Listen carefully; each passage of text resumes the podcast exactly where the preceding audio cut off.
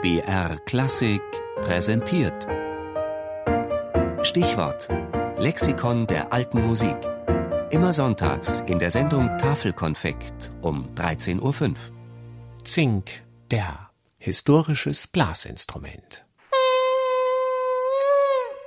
Schon in vorchristlichen Zeiten haben unsere Vorfahren auf Tierhörnern geblasen. Signalhörner waren das aus Büffel, Ziegen oder Widderhorn.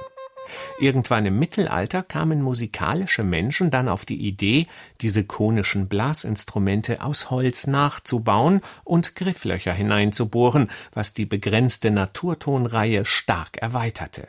Fertig war der Zink, der nur bei uns diesen Namen trägt. Im Englischen sagt man Cornet, im Französischen Cornet und im Italienischen Cornetto. Und weil wir heutzutage bei dem Wort Zink eher an das Metall aus dem Periodensystem denken, bezeichnen manche das Instrument auch als Grifflochhorn oder Holztrompete, obwohl es eigentlich zu der Gruppe der Blechblasinstrumente zählt.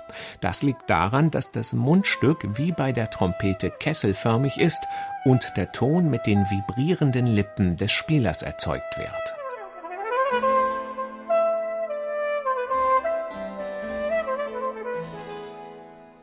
Wenn man nur die Fingergriffe verändern würde, dann würde sich erstaunlich wenig tun.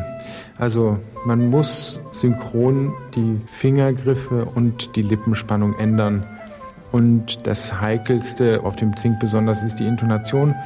Da muss man sehr aufpassen, dass es einfach sauber bleibt und deshalb braucht man sowohl den Ansatz als auch die Finger zum Intonieren.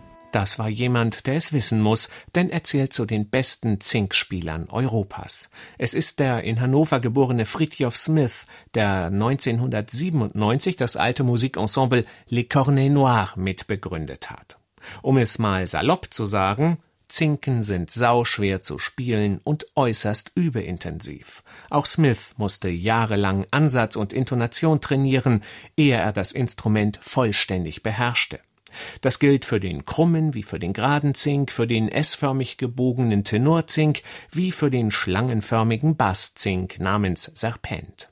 Doch wenn man das Instrument erst einmal beherrscht, kann man damit beinahe singen.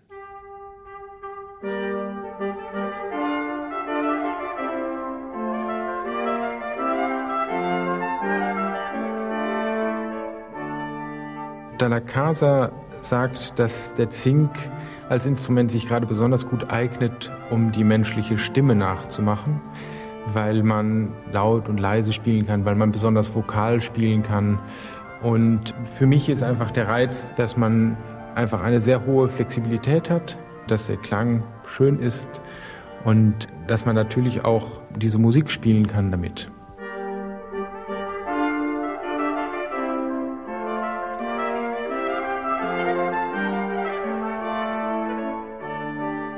Seine Blütezeit erlebte der Zink von der Mitte des 16. bis zum späten 17. Jahrhundert, besonders in Italien und Deutschland. Die Stadtpfeifer spielten ihn ebenso wie die bayerische Hofkapelle unter Orlando di Lasso. Das Spektrum reichte von der Kammermusik über die Hofmusik bis zur groß angelegten Chormusik. Noch Johann Sebastian Bach setzte bei seinen Kantaten gelegentlich Zinken ein. Aber auch als Soloinstrument war der Zink populär, im 16. Jahrhundert sogar noch vor der Geige. In der Hochzeit des Barock gerieten die Zinken in Vergessenheit. Erst ab Mitte des 20. Jahrhunderts, im Zuge der Wiederentdeckung alter Musik, gelang es, die Tradition des Zinkspiels neu zu beleben